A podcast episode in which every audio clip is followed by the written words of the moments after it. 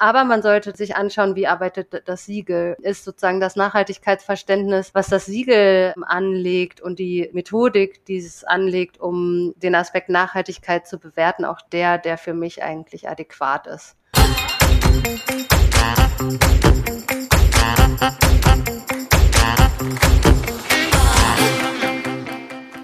Hallo und willkommen zu einer neuen Folge unseres Podcasts Schwungmasse. Ich bin Maxi, ich bin Teil der Initiative Finanzhelden und darf diesen tollen Podcast moderieren. Und heute zu Gast bei mir ist Hanne Roggemann. Hanne ist seit 2020 als wissenschaftliche Mitarbeiterin am IFF tätig, das Institut für Finanzdienstleistungen. Zudem ist sie auch zertifizierte Expertin im Bereich Sustainable Finance und so beschäftigt sie sich natürlich inhaltlich extrem stark mit dem Thema nachhaltige Geldanlage und ähm, allem, was dazugehört. Und aktuell ist dieses Thema natürlich in aller Munde. Mit Hanna möchte ich heute aber auch darüber sprechen, wie eben Privatanleger den Hype um die nachhaltige Anlageform betrachten und was es da alles zu beachten gibt. Und deswegen sage ich erst einmal Hallo Hanna, schön, dass du heute hier zu Gast bist. Hallo Maxi. Erzähl doch mal, wurdest du selbst auch von dem Hype angesteckt, grün anzulegen? Hm. Also ich wurde auf jeden Fall von dem Hype ähm, der nachhaltigen Geldanlage angesteckt. In, ähm, also ich beschäftige mich da sehr intensiv mit, inhaltlich, mit den ganzen verschiedenen Ausprägungen und so weiter. Ähm, konkret bei der nachhaltigen Geldanlage selber, ja, würde ich sagen, teils, teils wird es immer mehr, aber ist es auch ähm, ja, ein sehr komplexer Bereich. Absolut. Du arbeitest ja seit einem Jahr beim IFF. Kannst du noch mal kurz unsere Zuhörerinnen und Zuhörer abholen? Was macht das IFF und ähm, vielleicht auch im Anschluss, was ist deine Rolle dort? Ja, sehr gerne. Das IFF ähm, sitzt ja in Hamburg, ist das Institut für Finanzdienstleistungen, besteht schon seit ähm, über 30 Jahren, ist ein gemeinnütziger Verein und hat ein klares Interesse ähm, auf äh, den Verbraucherschutz. Genau, und das IFF arbeitet eigentlich im Wesentlichen in drei Bereichen. Das ist einmal Veranstaltungen. Wir haben jährlich eine IFF-Konferenz, wo verschiedene Akteure aus dem Bereich Wissenschaft, Anbieter, Verbraucherschutz und Politik zu dem Thema, zu allen möglichen Thema, Themen im Bereich Finanzdienstleistungen diskutieren. Wir ähm, vertreiben und entwickeln eine Software für Schuldnerberatung, das ist Kavin. Und der dritte Bereich, in dem auch ich äh, vor allem tätig bin, ist die Forschung. Also wir arbeiten ähm, im Bereich äh, Finanzdienstleistungen zu allen möglichen Themen. Wir sind drittmittelfinanziert, das heißt, es kommt auch immer ein bisschen drauf an, äh, zu welchem Thema gibt es Auftragsforschung, zu welchen Themen gibt es ähm, Ausschreibungen. Aber wir nehmen äh, bei der Bearbeitung dieser ähm, dieser Forschungsprojekte eigentlich immer die Perspektive ein, äh, wie muss Finanz, das Finanzdienstleistungssystem ähm, ausgestaltet sein, dass es sozialverträglich ist. Also immer so ein bisschen diese Perspektive der VerbraucherInnen nehmen wir dabei mit ein. Wir sind recht interdisziplinär aufgestellt. Wir haben Sozialwissenschaftlerinnen bei uns im Team, wir haben Juristinnen im Team. Ich selber bin Ökonomin und Evaluatorin und ähm, das zeigt dann vielleicht auch schon, wo äh, in welchen Bereichen ich vor allem aktiv bin. Also ich habe bei den Forschungsprojekten eigentlich immer so die methodische Brille auf, schaue, welche Informationen müssen wie erhoben werden und wie ausgewertet werden, damit wir auch valide Aussagen treffen können und die uns im besten Fall auch zu sehr konkreten Empfehlungen ähm, führen, so dass unsere Forschung auch relevant ist. Ähm, inhaltlich arbeite ich äh, zu den Themen Armutsvermeidung, aber wie du ja auch schon gesagt hast, zum Thema Sustainable Finance und finanzielle Zusammenarbeit. Kannst du uns da nochmal einen konkreteren Einblick geben, wie jetzt äh, das Thema Nachhaltigkeit beim IFF ähm, angedockt ist? Dadurch, dass wir immer ähm, den Fokus darauf haben, mit unserer Arbeit ein sozial verantwortliches Finanzdienstleistungssystem voranzubringen. Also wir versuchen im Endeffekt ähm, Empfehlungen und Implikationen herauszuarbeiten, die, die dazu führen, dass ähm, die Sozialverantwortlichkeit des Finanzdienstleistungssystems gestärkt wird, hat das Thema Nachhaltigkeit eigentlich traditionell bei uns einen großen Fokus. Ähm, zum, um es einmal vielleicht ganz konkret zu machen, das IFF hat schon vor einigen Jahren das sogenannte Sales-Modell entwickelt und das wird angewendet oder das wenden wir vor allem an, äh, um alle möglichen verschiedenen Produkte im Bereich Finanzdienstleistungen zu bewerten. Ähm, und das Sales-Modell basiert eigentlich auf dem klassischen Dreieck, das wir alle kennen, Sicherheit, Liquidität und Rendite, aber wurde dann ergänzt äh, durch die Dimension Zugang und soziale Verantwortung, um diesen, um diesen Aspekt der Sozialverträglichkeit der Produkte äh, ganz explizit Rechnung zu tragen. Genau, und ähm, wie schon gesagt, dann ähm, ist das Thema Nachhaltigkeit natürlich auch durch mich, durch die ähm, Expertise im Bereich Sustainable Finance, nachhaltige Geldanlage ähm, abgedeckt. Da ist unglaublich viel Bewegung drin. Also alleine, was es da an ähm, Entwicklungen, an Diskursen zu dem Thema im Moment gibt, das nimmt äh, viel Zeit in Anspruch. Und genau, da werden wir auch, ähm, wie auch vielleicht heute, äh, immer mehr zu angefragt. Das wäre nämlich jetzt äh, meine Frage. Ich könnte mir vorstellen, dadurch, dass das Thema an Relevanz immer mehr gewinnt, äh, kommen auch vermehrt Anfragen dazu bei euch an. Was sind das so für Anfragen? Welche Themen äh, bewegen da die, äh, die Personen? Ich würde sagen, das sind häufig ähm, Anfragen im Bereich Beratung, also wo es darum geht zu verstehen, ähm, es gibt äh, ja, wie verschiedene Verordnungen in dem Bereich, zum Beispiel jetzt ganz klassisch die Offenlegungsverordnung, sich auf die verschiedenen Bereiche auswirkt. Also beispielsweise eine Anfrage, was bedeutet eigentlich äh, die Offenlegungsverordnung äh, für die Verbraucher, Verbraucherberatung der Verbraucherzentralen? So, das, das wäre zum Beispiel ein Thema, ne? Oder halt auch ganz klassische Presseanfragen zu dem Thema, was kann nachhaltige Geldanlage, worauf muss ich achten, gerade als Verbraucherin. Genau, das ist dann eher so, ähm, ja, aus dem praktischen Bereich der Anlageentscheidungen. Zusätzlich äh, zu deiner Arbeit im IFF ähm, bist du ja zertifizierte Expertin im Bereich Sustainable Finance. Äh, kannst du das nochmal so ein bisschen genauer erklären? Was macht denn eine Sustainable Finance Expertin aus?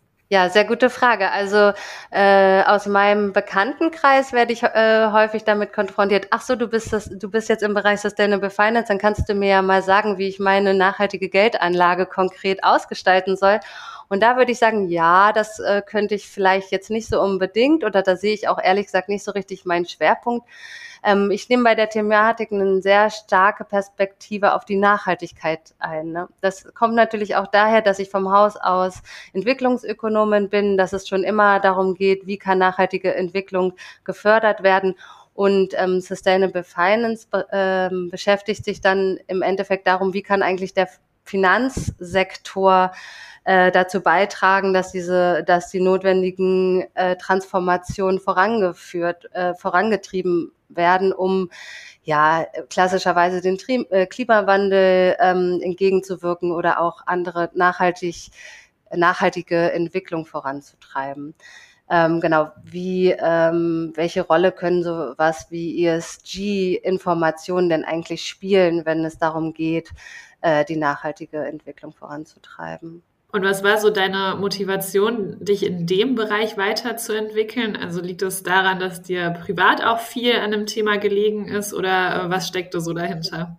Ich denke, das kam auch eher aus meiner beruflichen Tätigkeit vorher. Also bevor ich beim IFF war, war ich als Evaluatorin im Bereich der Entwicklungszusammenarbeit tätig. Und dabei hm, hatte ich einen Schwerpunkt im Bereich finanzielle Zusammenarbeit. Und dabei geht es eigentlich immer darum, ähm, okay, wir haben die Nachhaltigkeitsziele der UN, das ist sozusagen das Credo, das ist das Ziel, was wir erreichen wollen.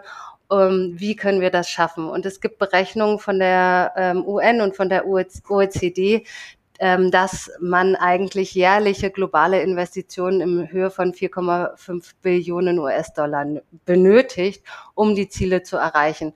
Und was bisher eigentlich passiert, äh, zur Förderung der Nachhaltigkeitsziele ist, dass Entwicklungszusammenarbeit eingesetzt wird. Also dass im Endeffekt öffentliche Mittel äh, verwendet werden, werden, um die Nachhaltigkeitsziele zu erreichen. Und man sagt, das reicht absolut überhaupt nicht aus. Da muss Sozialkapital, was vorhanden ist, umgelenkt werden. Es müssen innovative Finanzierungsinstrumente ähm, entstehen, die dabei helfen, dass Privatkapital, was ja investiert wird, auf so eine Art und Weise investiert wird, dass es zur Erreichung der Nachhaltigkeitsziele beiträgt. Und das ist im Endeffekt, ja, also das ist meine Motivation, mich mehr mit dem Thema zu befassen. Deswegen ist bei mir auch immer eher die Frage, okay, und was bringt es denn, unsere äh, Geldanlage für in Bezug auf die Nachhaltigkeitsziele?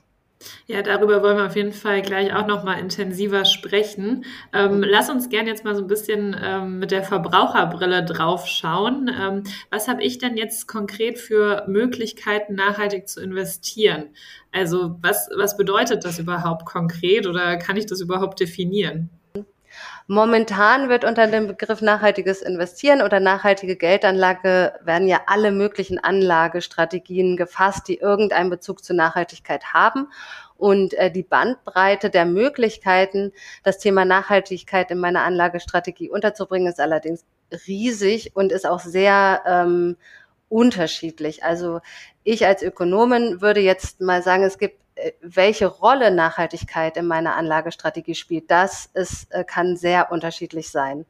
Und ich denke, die verbreiteste Anlagestrategie, die Nachhaltigkeit berücksichtigt, ähm, bei der aber Nachhaltigkeit meiner Meinung nach eine eher untergeordnete Rolle spielt, ist der Ausschluss von bestimmten Branchen, also das sogenannte Divestment, dass ich halt sage, ich, konzentri ich äh, konzentriere mich darauf, bei meiner Anlagestrategie in Branchen, die äh, vielleicht schädlich sind zur Erreichung der Nachhaltigkeitsziele, sind auszuschließen.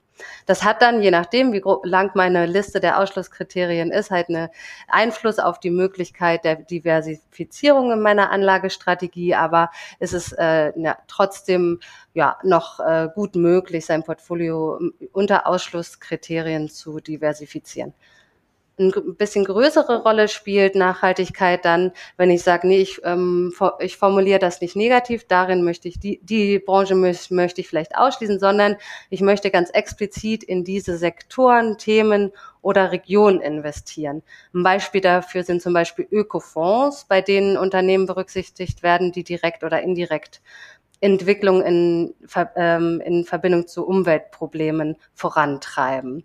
Ähm, auch hier Diversifizierung ist dann wieder eingeschränkt, äh, je nachdem, wie groß äh, die Sektoren äh, oder die Themen sind, die, äh, in die ich in, ähm, investieren möchte. Ähm, den, gut, die größte Rolle spielt die Nachhaltigkeit, wenn ich mich für eine Anlagestrategie entscheide, bei der die transformative Wirkung dieser Anlage im Vordergrund steht.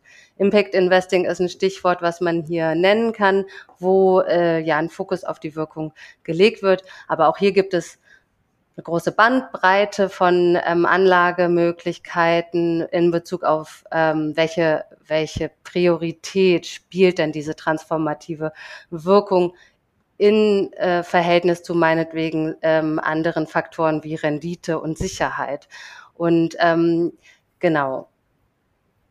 Dann gibt es, kann man hier auch nochmal differenzieren, inwieweit ist es mir wichtig, dass mir diese potenzielle oder realisierte Wirkung auch realistisch oder adäquat dargestellt wird. Reicht es mir, wenn mir der Fondsmanager sagt, so und so viele Haushalte wurden äh, erreicht durch unsere Investition, äh, oder möchte ich halt wirklich wissen, okay, was bedeutet das jetzt eigentlich auf Armutsreduzierung? Was bedeutet das jetzt auf die ökologische Situation? Und wenn mir das wichtig ist, dann wird das natürlich sehr viel aufwendiger, die Informationen ähm, zu erheben, darzustellen, hat natürlich mit sehr viel mehr Kosten zu tun.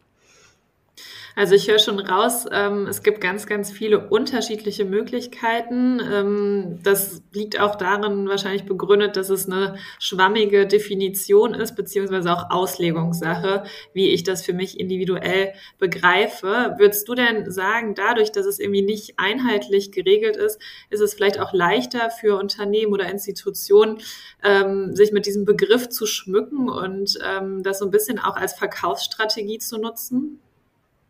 Ja, das glaube ich auf jeden Fall. Und das ist vielleicht auch ein bisschen das, was man vermutet zu beobachten, dass immer mehr Institutionen ähm, oder Unternehmen auf den Pfad der Nachhaltigkeit aufspringen, ähm, das Label Nachhaltigkeit benutzen, um ähm, ja, um es als Verkaufsargument zu nutzen, ist eigentlich schön gesagt und ist also was ich da gedacht habe oder was ich dabei denke, ist auch hm, das sagt eigentlich auch eigentlich was über unsere Gesellschaft aus, wenn man sagt, Nachhaltigkeit, der Begriff Nachhaltigkeit ist ein Verkaufsargument ist ja erstmal schon mal eine Entwicklung, die vielleicht so positiv zu bewerten ist. Ne? Also ich denke auf jeden Fall, dass eine klare Definition dazu beitragen würde, ähm, das sogenannte Greenwashing zu reduzieren. Auf der EU-Ebene wird da sehr viel zu getan mit der EU-Taxonomie, die versucht, ja, Nachhaltigkeit, ähm, ein einheitliches Verständnis zu geben, eine einheitliche Definition.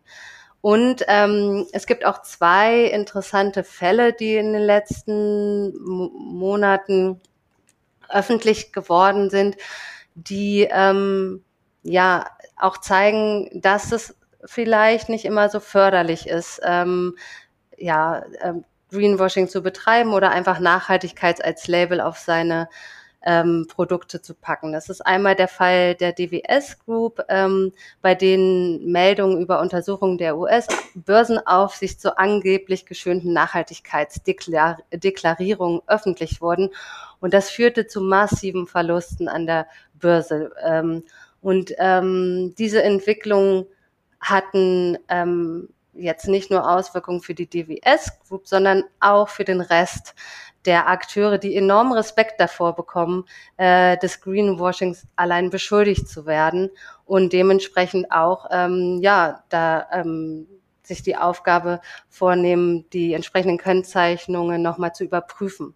Ein anderer Fall ist ähm, die, der Fondsanbieter oder die DK Bank. Die wurde von der Verbraucherzentrale Baden-Württemberg ähm, verklagt aufgrund von irreführender Werbung bei ihren Impact-Fonds und daraufhin hat die DK Bank den, ähm, den Impact-Rechner zum Beispiel auch vom Netz äh, genommen. Also man sieht, ja, ich glaube, ähm, unklare Definitionen verleiten vielleicht dazu, aber man sieht auch, es gibt äh, Entwicklungen, die wirklich aktiv dagegen ansteuern, dass, dass das ähm, so leicht passieren kann, dass Nachhaltigkeit einfach auf ein Produkt draufgepackt wird, obwohl es gar nicht berechtigt wäre. Gibt es denn für mich als Verbraucher, Verbraucherin auch die Möglichkeit, das irgendwie zu überprüfen, beziehungsweise mich nicht in die Irre führen zu leiten, äh, leiten zu lassen, ähm, sondern wirklich irgendwie handfest zu überprüfen, okay, was steckt da jetzt genau hinter? Hm. Ja, also ich meine, es gibt natürlich zum einen die Produktinformation, äh, die ich ähm, mir vielleicht dann doch intensiver anschauen sollte und nicht mich nur allein auf den Namen des äh, Anlageprodukts ähm, verlassen sollte. Es gibt ähm, aber auch Siegel und Labels, die mir dabei helfen könnten, ähm, wirklich ähm, zu verstehen, welche Produkte ähm, ja den, den nachhaltigen, äh, Nachhaltigkeitsaspekt wie ähm, verinnerlicht haben. Man muss aber zu den Siegeln sagen, es gibt, also ich habe letztens gelesen, es gibt irgendwie äh, über 450 verschiedene Ökosiegel und jedes Siegel hat natürlich irgendwie verschiedene Kriterien, die es zur Bewertung anlegt, verschiedene Methoden, verschiedene ähm, Quellen, die man zur Bewertung verwendet. Insofern macht es da auch Sinn. Also ich, ich denke, man kann die Siegel gut verwenden, um sich ein Bild von verschiedenen Anlageprodukten zu machen, aber man sollte äh, auch äh, sich anschauen, wie arbeitet das Siegel und ähm, ist sozusagen das Nachhaltigkeitsverständnis, was das Siegel ähm, anlegt und die, die Methodik, die es anlegt, um äh, nachhaltig den Aspekt Nachhaltigkeit zu bewerten, auch der, der für mich eigentlich adäquat ist. Und wie kann ich mich jetzt als Verbraucher vielleicht auch richtig informieren? Also würdest du da sagen, es gibt bestimmte Seiten oder ähm, Institutionen, die einen da auch unterstützen können? Ja, also ähm, genau, auf den Seiten der Siegel und Label, glaube ich, kann ich mich äh, gut informieren, wenn ich sozusagen alleine mal ja, Informationen darüber beschaffen möchte. Wenn ich ähm, mich beraten lassen möchte, ähm, dann ist es wichtig, dass ich das, äh, dass ich das von jemandem machen lasse, der unabhängig ist, also nicht provisionsbasiert arbeitet, weil ähm, genau, damit ich mir sicher bin, dass nicht mir irgendwie mir irgendwie Produkte angedreht werden äh, möchten, sondern halt wirklich auf meine Bedürfnisse eingegangen wird wir nennen da immer gerne die Verbraucherzentralen und ähm, ja, mit Blick auf äh, nachhaltige Geldanlage, im Speziellen die Verbraucherzentrale Bremen, die da einen starken Fokus und eine starke Expertise in dem Bereich hat. Du bist ähm, vorhin auch noch mal auf einen ganz, finde ich, spannenden Punkt gekommen, nämlich ähm, was kann ich als Verbraucher oder Verbraucherin überhaupt bewirken? Das würde ich ganz gerne noch mal einmal thematisieren, weil ich finde, das ist ein ganz spannender Aspekt. Ähm, kann ich durch meine Geldanlage überhaupt was bewirken in Richtung Nachhaltigkeit? Beispiel jetzt Klimawandel oder gibt es da andere äh, Stellschrauben, wo ich wirklich als äh, Verbraucherin auch Macht habe? Mhm. Ähm, also erstmal würde ich äh, äh, ganz übergeordnet sagen, ja, kann ich. Ich ähm, bin äh, mit meiner Anlageentscheidung ähm, bin ich also bin ich Teil der ähm, äh, der Nachfrageseite und insofern kann ich da schon auch ähm, Wirkungen erzielen. Die Frage ist so ein bisschen, wie weit gehen die? Und das hält sehr, äh, hängt sehr, sehr stark davon ab, ähm, was ich für eine Anlagestrategie wähle in Bezug auf Nachhaltigkeit. Wenn ich jetzt zum Beispiel ähm, verschiedene Branchen ausschließe, beispielsweise in Bezug auf Klimawandel, fällt mir als erstes ein, ja, Braunkohleabbau. Das ist ja wirklich etwas, das möchte ich eigentlich mit meiner Geldanlage überhaupt nicht fördern. Und die, diesen Bereich möchte ich vielleicht ähm, ausschließen dann ähm, könnte das vielleicht dazu führen, dass die Branche äh, Braunkohle nicht mehr weniger rentabel ist und dann eine Transformation hin zu erneuerbaren, grüneren Energien ähm, vorangetrieben wird. Halte ich allerdings für relativ utopisch und ich glaube, das Beispiel Kohleausstieg zeigt auch, dass es dann vielleicht eher der Bereich des Gesetzgebers oder das ist dann eine politische Entscheidung, die den äh, Kohleausstieg eher vorantreibt. Wenn ich jetzt sage, ähm, ja, aber die transformative Wirkung ist eigentlich genau die, die mich dazu bewegt, nachhaltig anzulegen, dann ähm, kann ich das als Verbraucherin machen, kommt gegebenenfalls wirklich mit äh, Kosten auf mich zu. Und zwar muss man sagen, eigentlich bewirke ich dort am meisten, wo der Leidensdruck am, am größten ist und wo nicht automatisch ähm, durch den Markt äh, Finanz finanzielle Mittel hinfließen. Das sind vielleicht Bereiche, die besonders risikoreich sind, die noch nicht so erschlossen sind, Märkte, die noch nicht so erschlossen sind, ähm, Technologien, die, die erst entwickelt werden müssen. Das sind so Bereiche, wo das Risiko traditionell recht hoch eingeschätzt wird und wo äh, private Investoren eher davor zurückschrecken, ähm, aktiv zu werden und wo dann meistens halt auch eher die öffentlichen, der öffentliche Bereich vielleicht das vorantreiben muss. Ähm, und ähm, genau, das ist auch äh, ehrlich gesagt ein großer Punkt, der mich ähm, umtreibt. Und zwar dürfen die Hürden für Privatinvestoren jetzt ähm, nicht so hoch sein, dass sie ähm, in Bereiche investieren, in denen die transformative Wirkung wirklich vorangetrieben werden kann. Und ich denke, dass der, dass ähm, ja öffentliche Mittel ähm, stärker dafür verwendet werden müssen, diese Bereiche dann auch zu subventionieren. Also es gibt aus dem Bereich äh, der internationalen Zusammenarbeit oder der Entwicklungszusammenarbeit äh, den Ansatz Blended Finance und da geht es darum, dass öffentliche Mittel dafür verwendet werden, Privatkapital zu mobilisieren, beispielsweise indem Garantien ausgesprochen werden oder ähm, ja ähm, Verluste durch, äh, zunächst durch öffentliche Mittel getragen werden und dadurch das Risiko ähm, so einer ähm, ja, so einer nachhaltigen Anlage für Privatinvestoren reduziert wird. Und ich denke, das ist eigentlich äh, ja ein Punkt, wo wir weiter ähm, drüber nachdenken müssen und wo wir innovative Finanzierungsmöglichkeiten schaffen müssten, damit äh, nachhaltige Geldanlage wirklich eine transformative Wirkung machen kann haben kann. Du hast mal in einem Interview Folgendes gesagt, und zwar, es gibt eine starke Evidenz, dass Frauen das ihnen zur Verfügung stehende Geld produktiver investieren als Männer. Auch das Thema nachhaltiges Investieren scheint eher von Frauen besetzt zu sein. Wenn das Investieren nicht nur der Vermehrung des Geldes, sondern auch noch einem guten Zweck dient, scheint das Thema Geldanlage für Frauen interessanter zu werden. Meine Frage jetzt an dich, warum glaubst du, ist das der Fall? Tja, also äh, das ist auch eine sehr gute Frage, die kann ich sicherlich nicht abschließend beantworten. Aber was wir natürlich beobachten, ist, dass Frauen äh, überrepräsentiert sind in sozialen Berufen, sich überproportional sozial engagieren. Also irgendwie ähm, in unserer Gesellschaft so diese soziale Komponente schon eher der Frau zugeschrieben wird und die Frau diese, diese Rolle vielleicht auch gerne einnimmt. Ähm, Worauf ich mich hier bezogen habe bei dem Interview sind äh, Studien zum Thema Mikrokredit, die gezeigt haben, dass Frauen ähm, äh, ja ähm, Kredite eher ähm, lang also für äh, in langfristige Themen und ähm, zum Wohle der gesamten Familie investieren, also zum Beispiel in die Bildung ihrer Kinder, als das Männer tun. Und da dadurch ist ähm, war es in der Mikrokreditbranche gang und gäbe, dass Kredite eher an die Frauen in einem Haushalt vergeben wurde. Also das hatte ganz starke Implikationen auch auf dem Bereich. Mm, genau. Aber ich denke, im Endeffekt spiegelt die Aussage so ein bisschen das wieder, was die Gesellschaft halt irgendwie auch ähm, von Frauen erwartet, dass sie sich halt um die, um die Gesellschaft, um das, um ja, um das Ganze kümmern und nicht vielleicht so sehr um ähm, das Geld verdienen und das Geld vermehren.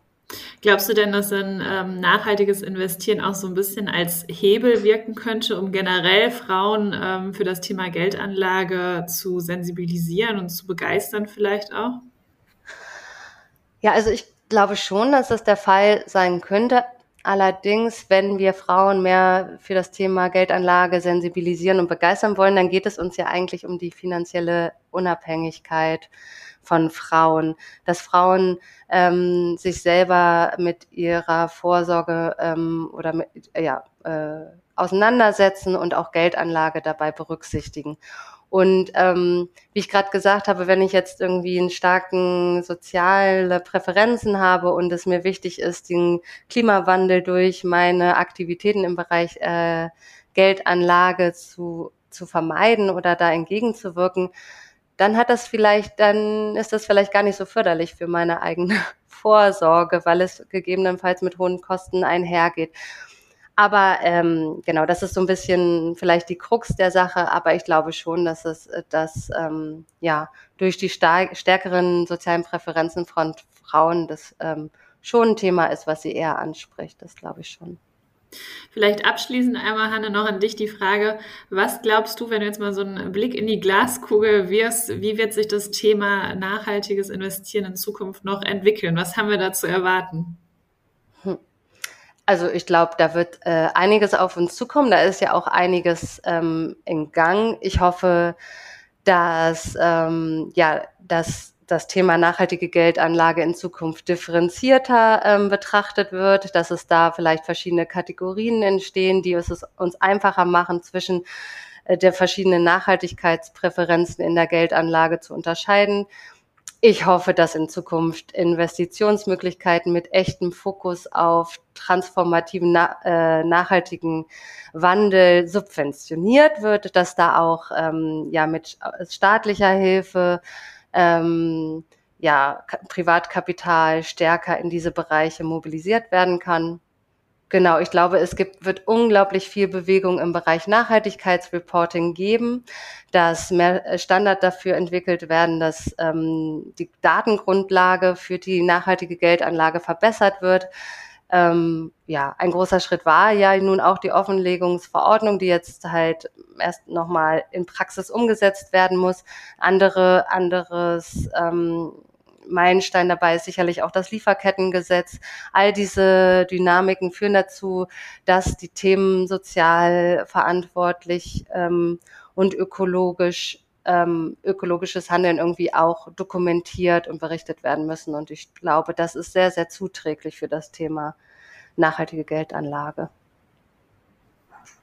Ja, vielen lieben Dank, Hanna. Also ich bin jetzt ganz positiv gestimmt äh, und hoffe, dass deine äh, Zukunftsvisionen alle wahr werden. Äh, ich glaube, dann können wir alle äh, beruhigt äh, den Tag weiter bestreiten. Also vielen lieben Dank nochmal für deine Einblicke. Ähm, hat sehr viel Spaß. Ja, vielen gemacht. Dank auch an dich.